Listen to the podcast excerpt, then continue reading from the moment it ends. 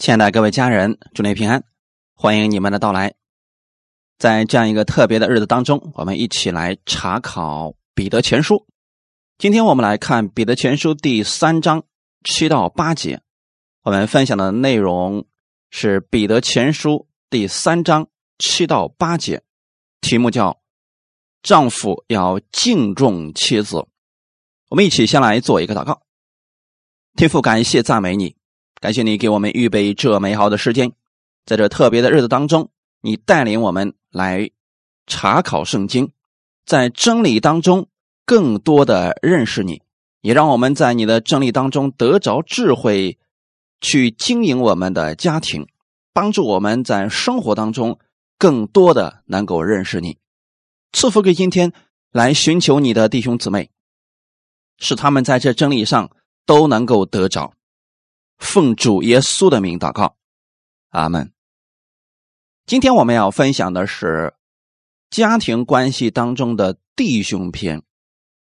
丈夫要敬重妻子。上次我们分享到了妻子要顺服丈夫，如果只有一面的话，这个家庭就不完整了，就会出现人与人之间的不公平、不平等。那么家庭当中就会有很多的纷争。如果一味的让妻子去顺服丈夫，那么一定是争吵不断的，因为心里有委屈嘛。所以今天神在这里要告诉我们，弟兄们要做的事情，丈夫要敬重妻子，这是弟兄篇。先来看一下今天的这个本文。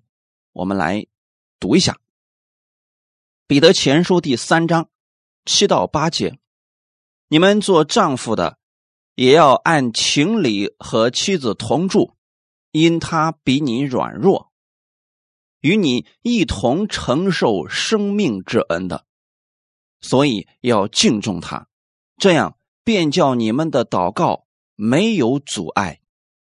总而言之，你们都要同心。彼此体恤，相爱如弟兄，存慈怜谦卑的心。这段经文啊，就说明了丈夫在夫妻责任当中、夫妻关系当中要肩负的事情，应当体恤妻子，用爱心、用责任去有担当，尊重她。并且按情理去对待他们，应当用爱惜的态度去对待妻子，因为女性是比较软弱的。今天这个社会当中啊，一直都讲究男女平等，那么圣经当中一直是把女人形容为比较软弱的器皿。好像跟我们这个时代的观点有太有点不太一样，好像圣经的观点落伍了。其实啊，按照男女的生理结构来讲，他在体质上确实比男性要软弱，这是一个事实。不过呢，女性在身体方面、在生理方面显现为软弱。不代表他比男人那个位置要低，级别要低啊，没有这个说法啊。圣经上也从来没有过这样的暗示。所谓的男高女低，只不过是人自己区分出来的。所以我们不会否定女性在某些方面确实比男性强。这也是有它的独到之处的，只是说呢，男女有他各方面的特长，也都有他软弱的地方。一个男人再能干，如果没有女人，他可能不知道自己要这些到底干什么。那么，女人呢，可能在力量上，在生理结构上，确实不如男人。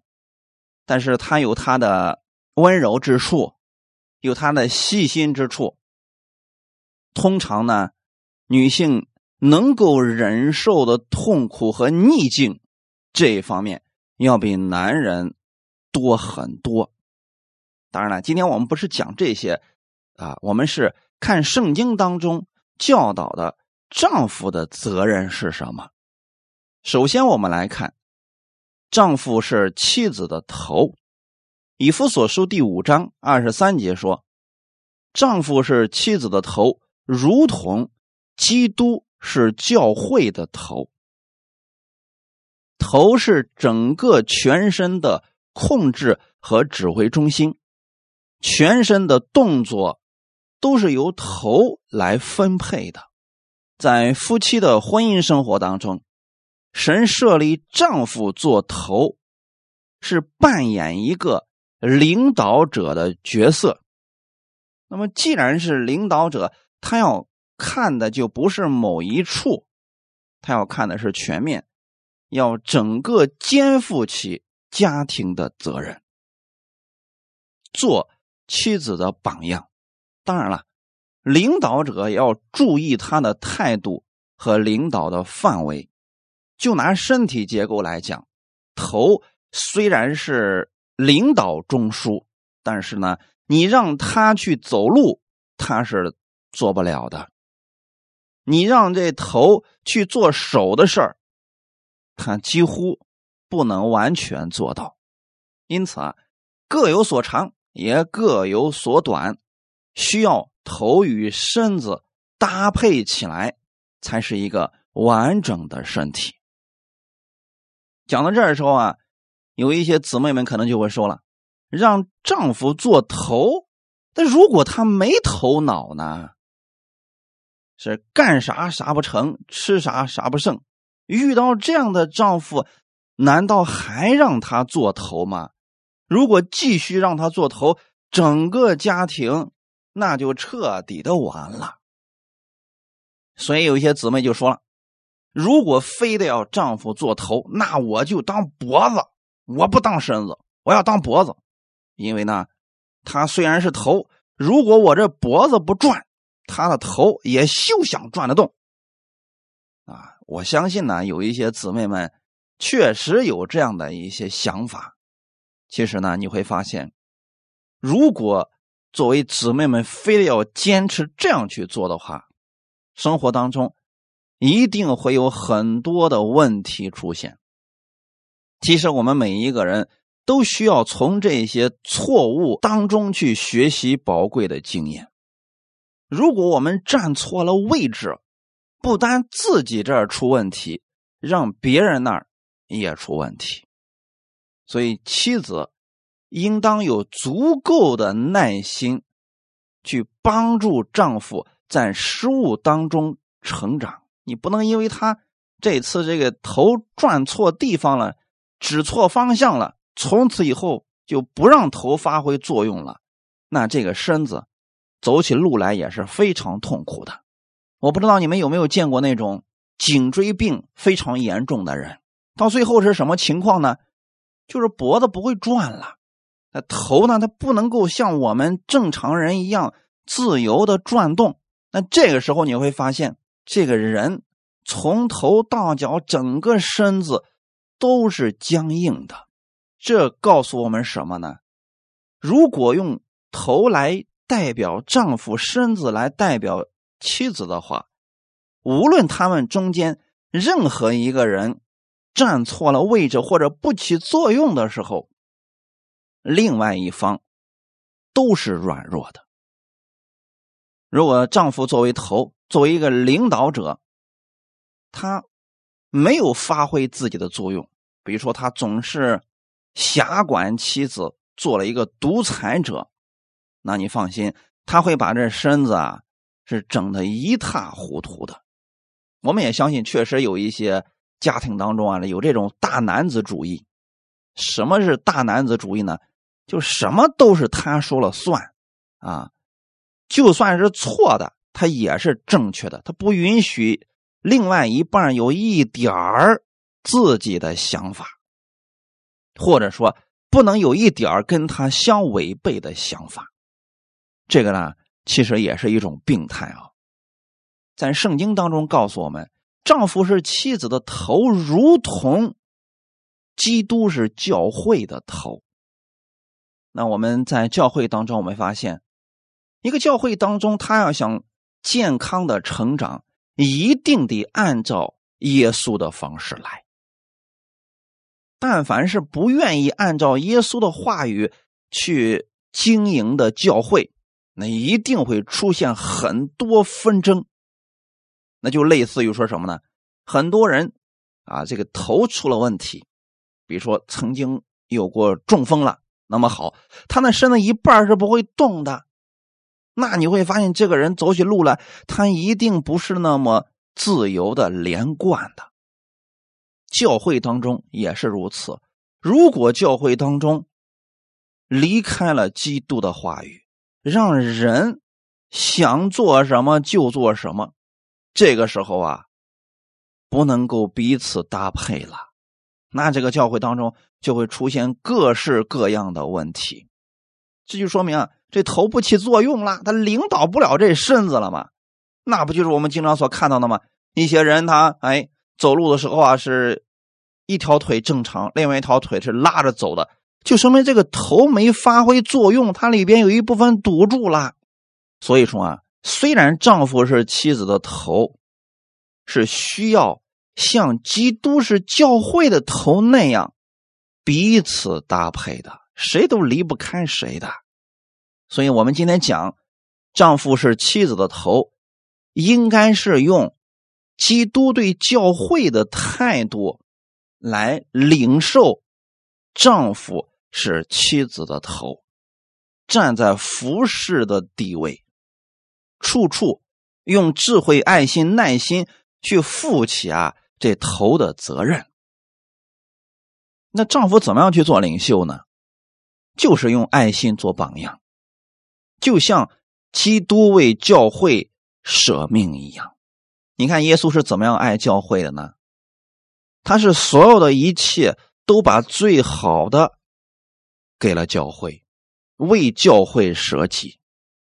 那既然是这个原则的话，丈夫去做妻子的头的时候，也要用这样的原则，就是你要去负责婚姻当中的方方面面。在一个健康的婚姻当中啊，男人的成熟度。是至关重要的。如果说作为家庭里边的丈夫，这个男人不成熟，像小孩子一样，他什么都没有方向，也不知道怎么样做事情，那就相当于说头不起作用啦，让身子随便去做事情，这一定会出问题的。这个家就没有方向，这家里面的一切都是乱糟糟的。因此，丈夫做头，那是带领着整个家庭往前走的。阿门。既然我们提到教会当中基督跟教会的关系，也提到了家庭当中啊丈夫跟妻子的这个关系，那么作为男人就应该是有责任心的。我们看一段经文，《以弗所书》第五章二十八到三十一节。丈夫也当照样爱妻子，如同爱自己的身子。爱妻子便是爱自己了。从来没有人恨恶自己的身子，总是保养顾惜，正像基督待教会一样。因我们是他身上的肢体，为这个缘故，人要离开父母，与妻子联合，二人。成为一体。原来提到过，妻子要顺服丈夫。用身体来说的话，就是我们这个肢体要去顺服头脑的带领。那反过来也是一样的，丈夫要爱妻子，领导妻子往前走，就如同爱自己的身子一样。这样。双方都不吃亏，没有分出阶级的高低，只是次序的不同。丈夫如果不爱妻子，恨恶妻子，就像自己不爱惜自己的身子是一样的。那么，人是如何爱护自己的身子的呢？保养顾惜，就像基督待教会一样。耶稣爱我们的时候啊，他知道我们很多问题，但他依然爱了我们。基督在为我们舍命的时候，他也知道我们不完全，有很多的缺点，但是他依然爱我们。为我们舍己，为我们的罪死在十字架上。当我们明白他的这份爱的时候，我们就会甘心乐意的听从他的话语。那整个身子，他就是健康的呀。因此，妻子如果明白了丈夫的这份爱，那么她去做的时候，就不是以屈服的方式。而是以顺服的方式。感谢赞美主，我们是基督身上的肢体。这在原文当中的意思是我们是他骨中的肉。意思是什么呢？我们跟基督啊是联合在一起的。如果我们离开了神的话语，我们在这世上一定活得十分的艰难，常常会经历失败。那么很多信徒就是出现这个问题了呀。哎，虽然信耶稣了，但是在生活当中啊，似乎这基督没有发挥作用。信这个耶稣对他的帮助并不大。其实归根结底，就是因为他不知道去顺服基督而生活，就是基督这个头啊就没起到作用。家庭生活当中也是这样的，很多姊妹们过得很苦。一直自己当头，他本身就是身子的作用，但是他站错了位置，既当身子又当头，让丈夫啊完全在这家里可有可无了，所以她过得也是非常的痛苦。从这个意义上来讲，我们要知道，既然神设立丈夫做家里的头，那就一定要让这个头。发挥作用。刚才我们读的经文里面说，人要离开父母与妻子联合，二人成为一体。离开是代表这个男人已经长大成人，已经独立了。这里的独立包括人格的独立、经济的独立、为人处事的独立，方方面面都可以。成为妻子的榜样，在这个世界上，有一种男人叫妈宝男。我相信可能很多人听过这个词。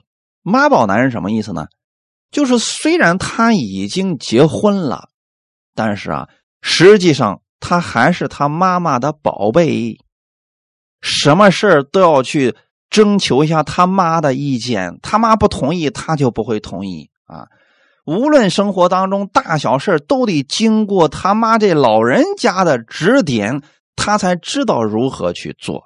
这个人身体是已经成熟了，但是心里还是个婴孩。如果姊妹们，你们没有结婚的情况之下，一定要切记，这样不成熟的男人，如果你跟他结婚了。你的生活当中将无形当中增加许多重担以及压力，因为你不仅要面对的是这个男人，还要面对他后面的另外一个女人，那这个问题将会有非常的多，甚至说你想解决起来几乎不可能。因此，一个作为家庭当中成熟的男人，他就是人格的独立。既然圣经上提到婚姻，就是二人要离开父母。我们这里所说的离开，不仅仅是不住在一起。很多人啊是啊，那我知道了。圣经里面不是也说了吗？啊，说这个结婚之后啊，男人要离开父母啊，跟妻子住在一块去。他是他们是没住在一块但是呢，上下楼，哎，这个男人呢，有了什么事儿啊？他就去征求他父母的意见，自己一点主见都没有，这实际上还是没有离开。真正的离开是指你从精神上、从物质上真的脱离了父母。有问题之后呢，你是跟妻子商量，商量之后你来做决定。之后无论遇到多大的困难，你是要跟你的妻子携手并进的，这才是真正的独立，而不是一遇到困难失败了，跑到父母那儿哭哭啼啼的。好了，这种情况之下呢，整个家庭的次序都被打乱了。呃，这样的话，弟兄们是不是就明白了？我们作为一个男人，在家庭当中十分的重要。如果男人都没有主意的，那么你这时候去征求女人的主意，他们遇到事比你更加的慌乱了。因此你会发现啊，如果说一个家庭当中啊，这男人啊是一动不动，做什么都不成的话，这女人她是会很抓狂的啊，他他也会变得六神无主，好像整个家庭啊就他不知道往哪儿走了。神既然设立了弟兄作为家里的头，就是要让你成熟站起来，带领另一半以及孩子们往前走的。你说你作为一个家里的牧人，你这时候问羊：“今天我们要去哪儿吃草？”这是很荒谬的事儿啊！羊它怎么能知道去哪儿吃草呢？你就是用鞭子抽了它，它也不知道往哪儿走啊！因此。羊群它是一定要跟着牧者的，那我们是一定要跟着基督的，这是教会，它才能是一个健康的教会。家庭当中也是这样的，男人如果这个头啊他没有起到作用，那整个家庭可能就一直在原地打转，一直在一个问题上跌倒，一直在一些事情上失败，那就说明啊他们在走一个原地打圈的工作，就这这是家里的男人出问题了啊。所以做很多事情不停的失败，这说明这男人目前可能还不成熟。我们所说的成熟是指什么呢？他自己很多事情上根本就没有主见，也没有计划，没有安排，想到哪里就做哪里，很感性的去做事情，这就出问题了。所以许多时候啊我们可能就没有明白家庭当中这个各自的这个职分和功用。站错了位置，我们双方都会很累。你看这个家庭啊，今天有很多男人因为是独生子，从小就娇生惯养，很多人是生理年龄已经很大了，但是在其他方面根本就不成熟。我在这不是要求弟兄们一定要成熟，是想告诉各位亲爱的弟兄们，如果你想你的家庭。是蒙福的，你一定要去学习效法基督的样式，不要什么事情推卸责任，觉得都不是自己的错，也不能够大男的主义，就是这错了就错了呗啊，就一直在一个地方打转吧，也不听取别人的建议，这也是不正确的。婚姻当中。男人应该负起责任。如果这个事情错了，那我们就想想，哎，是不是哪儿出问题了？要随时的调整，因为你的错可能带领的是整个家庭都会走入一种泥潭之中啊。就像我们身体当中的头一样，头如果思想问题出错了，整个身子也会出错的呀。是不是弟兄姊妹啊？如果说前面明明就是一个悬崖了，结果头一直告诉你继续往前走，继续往前走，嘣，这不掉下去了吗？那下去之后啊，不仅仅是身子摔伤的问题吧，头也会摔伤的呀。这就是全面性的崩溃了。因此啊，家庭当中，男人做头虽然是站在领导者的位置，但是他的位置太重要了。一旦有了失败，有了损伤，连自己也被牵扯其中呀。所以说，唯有成熟的男人，你才能做一个好的领袖，才能够带好头啊。对于基督徒的家庭来讲呢，男人就是属灵的头。你如果没有看见、没有方向的话，那么你不知道把这个家庭会带向哪里去。你总不能什么事上说，哎呀，你说该怎么办呢？你别忘记了，这妻子她很多时候是属于感性的存在，就他这会儿呢，哎，他觉得这事可以做，他马上就能去做。但是男人他实际上是理性较多一些，他是属灵的头啊。你看耶稣做事情，人家不是脑袋一射，突然想去做什么事，人家做所有的事情都是已经预先计划好的。我们天父。差遣耶稣下来的时候，也不是头脑一热说：“哦，世人没有办法了，所以我不得不把我的儿子给拆下去，去救他们。”不是的，在创世之前，神就预定他的儿子为我们的罪死，这就说明我们天父在做事情的时候啊，早就已经有计划了。因此，家里的头。也应当是给整个家庭带来计划、带来方向的。阿门。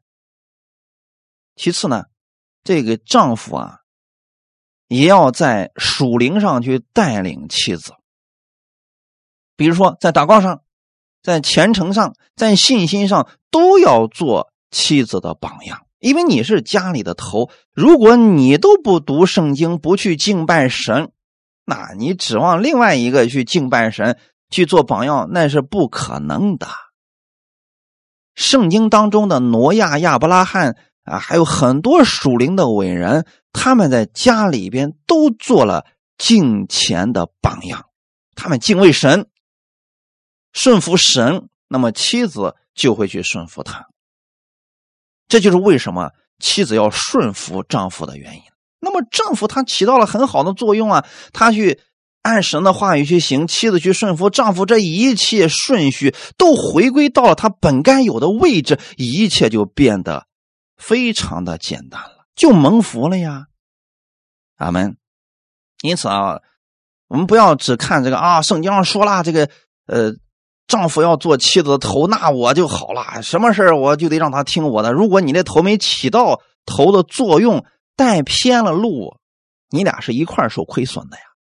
因此，我们不要只想着去当头啊，你还得在行为上成为另一半的榜样啊。我用教会当中的例子来说一下吧。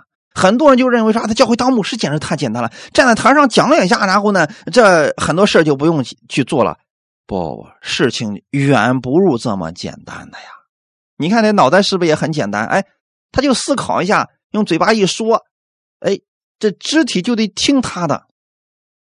那一旦他决定错了呢？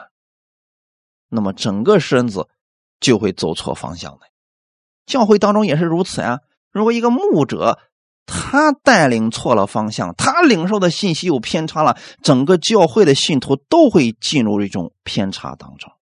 家庭当中也是如此啊，因此啊，在家庭当中，这个弟兄们要以身作则。首先，你要做到言行一致，否则你在家庭当中的教导就不起作用啦。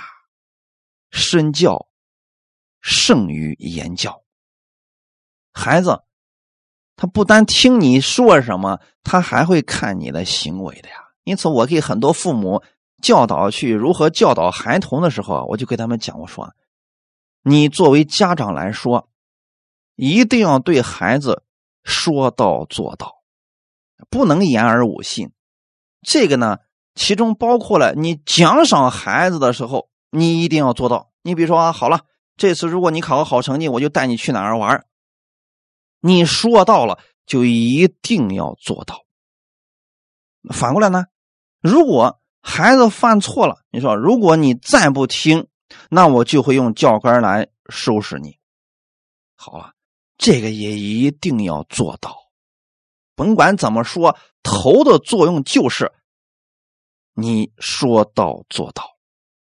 咱们因此啊，男人要承担家里头的责任，这包括了我们在言语上，在行为上。一定要做他们的榜样。其次呢，在供应上，既然你是头，那你就要不断的供应，供应这个家庭的需要。其实按圣经里边来讲啊，圣经的原则是男人主外，女人主内。意思是什么呢？男人在外面去供应家庭里面所需要的一切，而女人呢，在家庭当中掌管管理好整个家庭的一切。所以说，从这个意义上来讲，弟兄们在外面要负责去供应这家庭里边的主要的收入。我说的是主要收入啊，虽然说现在是男女平等了，但是你会发现，如果说男人在这个家里边他起的这个作用。在经济上啊、物质上的供应很充足的话，这个女人也是有安息的。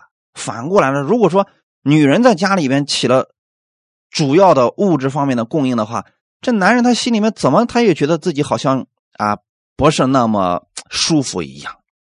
所以说，既然圣经上提到这个事情，那么作为弟兄们要讲，要向神求智慧，要让耶稣成为你的榜样，为这个家庭去努力。让家庭没有缺乏，你向神祷告，神一定会带领。所以说，做头也不是随随便便站在那个位置上不作为的，而是更多的需要去亲近耶稣，去聆听神的话语，去顺从神的真理。阿门。第二个，我们来分享一下，丈夫作为家里的头。其实是爱的给予者。你们做丈夫的要爱你们的妻子。神没有说妻子一定要多爱丈夫，而神强调的是做丈夫的要爱你们的妻子。如何去爱呢？如同基督爱教会一样。所以这个爱是从神那里下来的。丈夫从神那里领受神的爱，然后再把这份爱给出去。如果没有这样一个顺序的话，他给出去的可能是自己的强权啊。那么哈，妻子领受这些之后，就会把这些东西给孩子，啊，整个家庭就变得冷冰冰的了。那如果说我们作为弟兄们来讲，你从神那里领受了基督的爱，把这份爱给出去的情况下，整个家庭当中就会充满了爱了。所以弟兄们，你要清楚的知道。你站在一个什么样的位置上，应该如何去付出这份爱，让耶稣成为你的榜样吧。基督爱教会，为教会舍己，所以爱妻子是神给丈夫的一个命令。神通过亚当造了夏娃，我们就可以看出来，这有两方面的一个原因：一方面是先给予神。让亚当沉睡了，然后取下他一根肋骨，造了一个女人。那另一方面呢，就是接纳。造好了女人之后，再把夏娃带到亚当的面前。因此啊，夫妻关系要想美好的话，那么就是弟兄们先从神那里领受神的爱，然后给予，再接着。就是接纳，只要做到这两点，家庭关系一般都是非常的美好的。所以，爱是付出，也包括了无条件的接纳。这样的爱在耶稣身上，我们看得非常的清楚。耶稣来到这个世界上，就是对我们的付出。耶稣愿意接纳我们，虽然我们不可爱，但是他还是愿意与我们相处。这种接纳是我们所有弟兄们的榜样啊！所以这个爱它不是索取。今天很多人是互相索取，丈夫去妻子身上索取爱，妻子在丈夫身上要求他必须给出爱，结果两个人都变得非常的累呀。婚姻当中如果离开了耶稣，他就没有爱可言了。所以我们从以赛亚书五十三章可以看到啊，那是。米赛亚对教会所要做的事情，是为教会受苦、受死、流出血来。这样的话呢，整个教会就得着了基督的爱。那耶稣在十字架上的时候呢，我们看到他确实做了这个事情啊。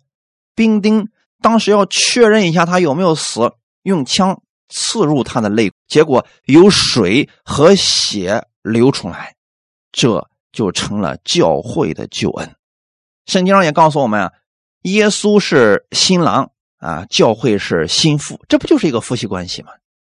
所以说，耶稣跟教会的关系实际上就是丈夫与妻子的关系，这是极大的奥秘。亚当是人的代表，也是男人的代表。他是过去这个世界上所有男人的代表，而耶稣是新男人的代表。所以说，当我们接受耶稣的时候啊，你跟世上的那些男人、那些丈夫是不一样的。若有人在基督里，他就是新造的人，就是已过，一切都是新的啦。所以我们要知道啊，你在家里边。你要相信的是，你代表的是基督，你的身份非常的尊贵，你确实可以像基督一样发出权柄，但这个权柄不是辖制妻子，而是去爱他们，像耶稣一样。他每次发出权柄的时候，都是因为爱人，所以他发出权柄，让乌鬼出去，让一些人病得医治。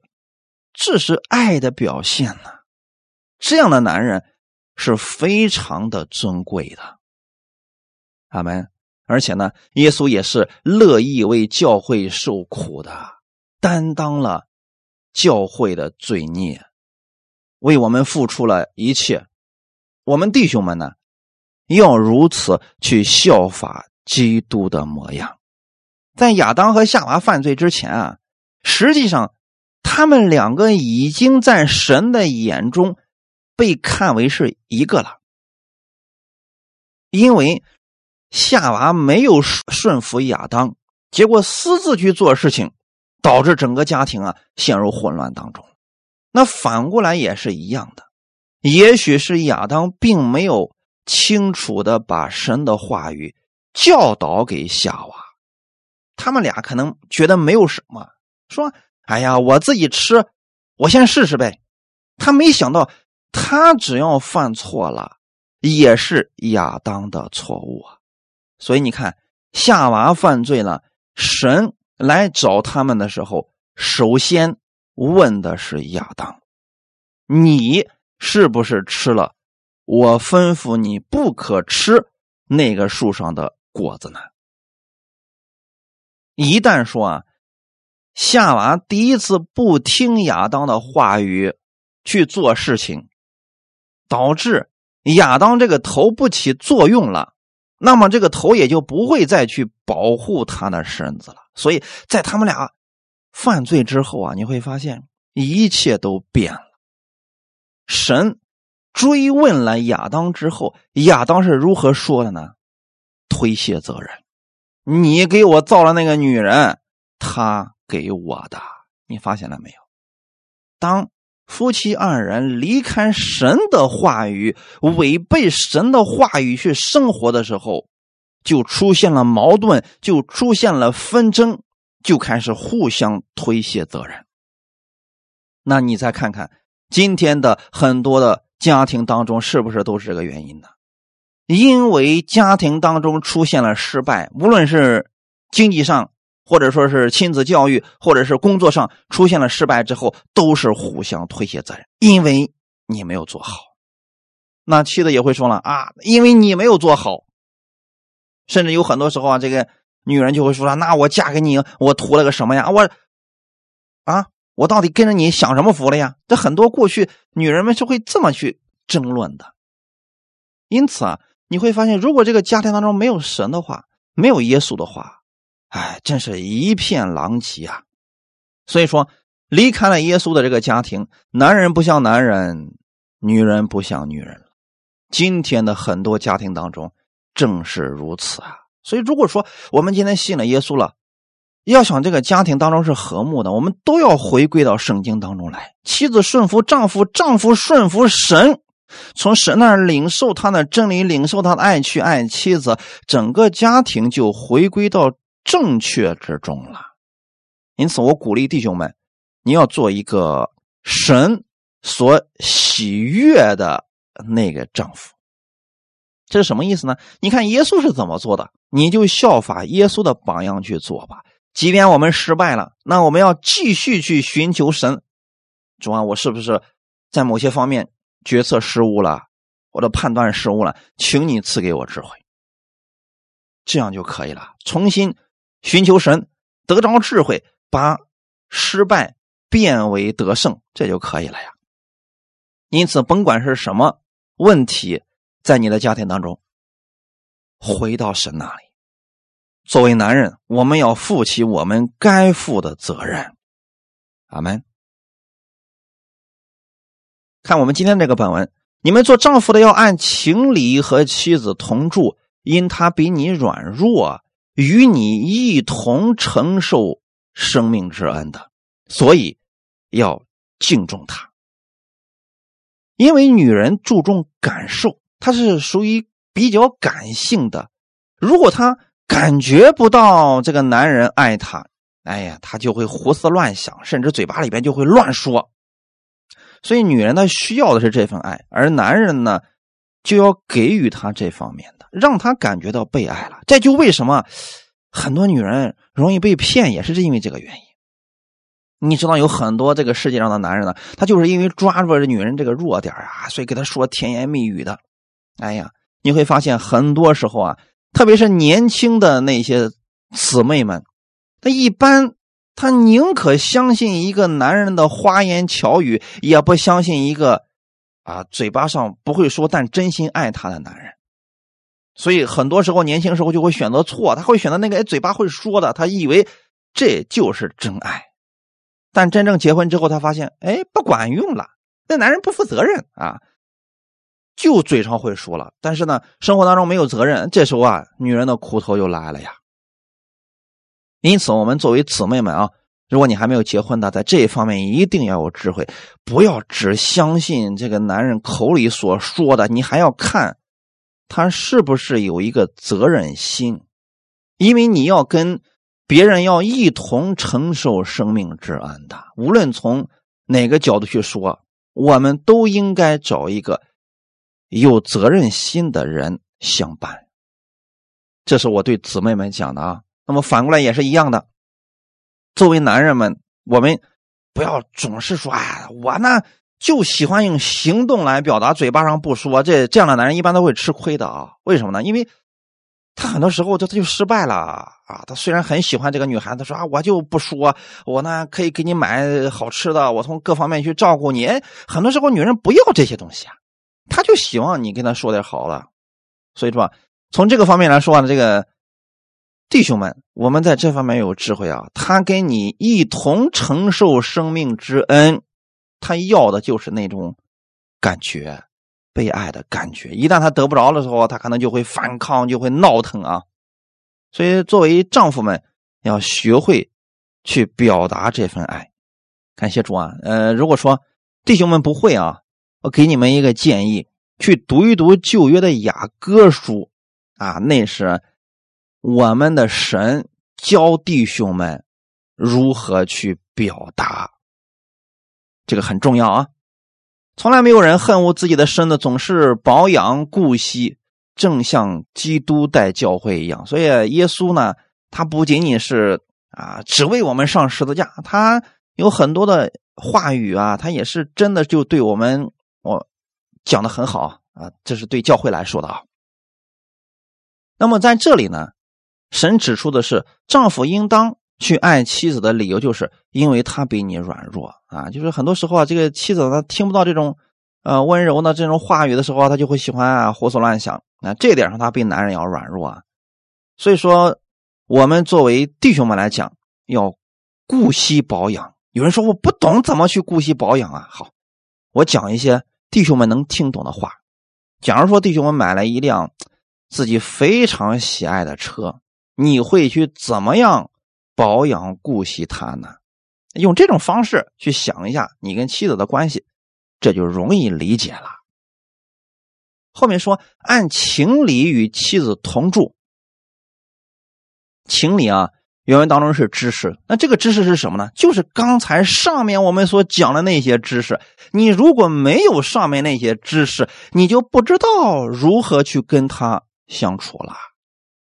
所以很多时候啊，这个男人是，啊，是做了很多事情，但是呢，好了，不符合人家的心意。这时候啊，哎，那个总是不开心，你还找不着原因是什么？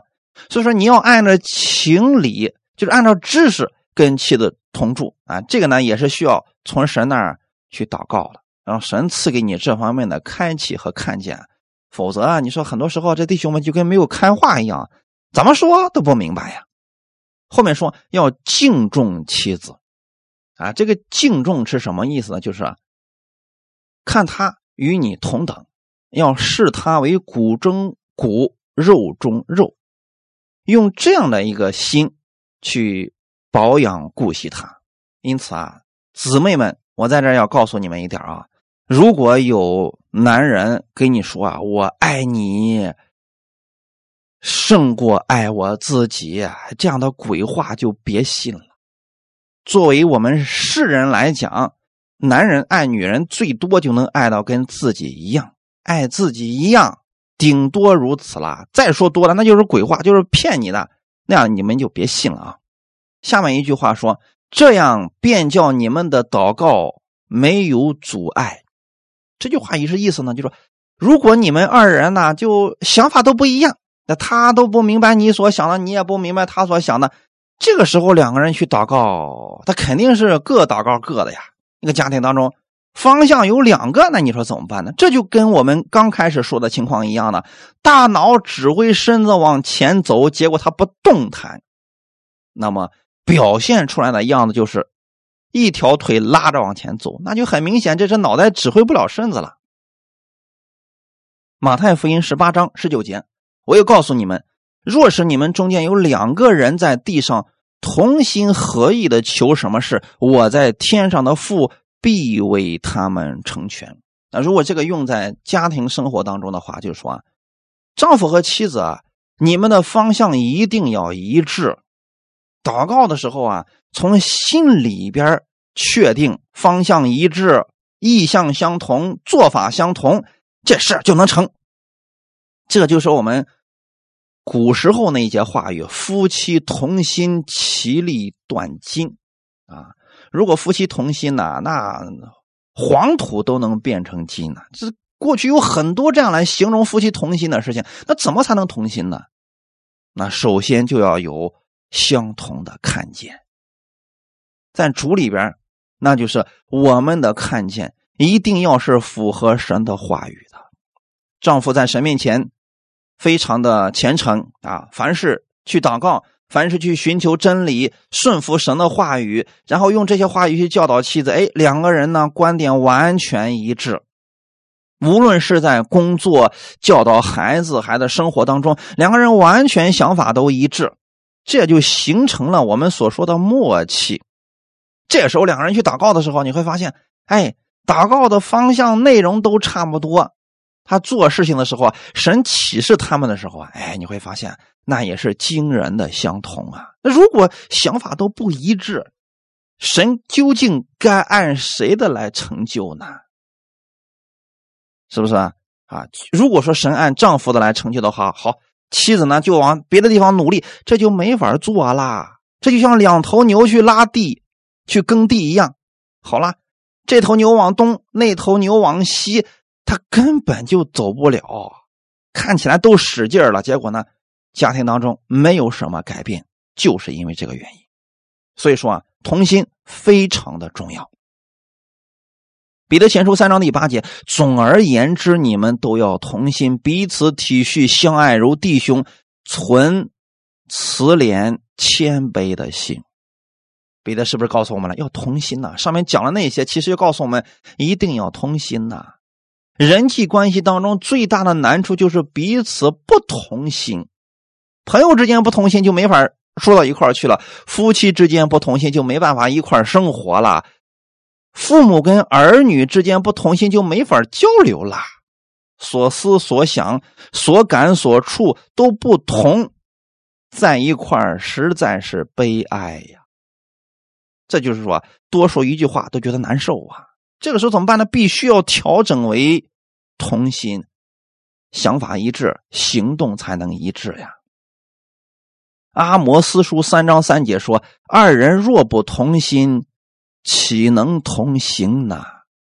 这个无论是教会当中做事工，还是家庭当中共同生活，如果不同心，就无法同行了呀。一个基督徒如果不能与另外一个人同心合意，那是没办法一块儿做事情的呀。你会发现，圣经当中。保罗经常会提到律法与恩典，就是因为他观点太不相同了，所以没办法融合到一起啊。耶稣也曾经告诉我们说：“你不能够把新酒装在旧皮袋里边，它没法融为一体啊。”所以说啊，家庭生活也是如此，夫妻二人必须同心呢。那怎么样才能调整到同心呢？都回归到基督里边来。都按照基督的方式来，世人做不到这点，因为他们的基准就不同，方向目标都不同，那很难同心的呀。那必须有一个人让步，但我们不是让步啊，我们是调整自己，跟耶稣的方向对齐。无论是弟兄还是妻子，都跟耶稣对齐，都跟真理相符合，这自然就同心了。那同行的时候呢，就变得非常的简单了。教会当中也是如此啊！如果一个教会的信徒他嗯不是同心合意的，就会出现分门结党的事情。如果施工里边这些做工的人不同心，他是一定做不成的，是不是弟兄姊妹？这就是为什么我们在选择同工的时候，首先要选择同心的人。我跟他聊一聊，看看是不是跟我们的观点是相近的。很多时候我们发现。圣经上观点不一致的人是没办法在一块共事的，家庭生活当中更是如此呀。那我们应该怎么做呢？相爱如弟兄，然后存着谦卑的心。很多时候不同心，就是因为不谦卑，觉得自己是完全正确的，所以没必要按照别人的方式来。那我们应该怎么办呢？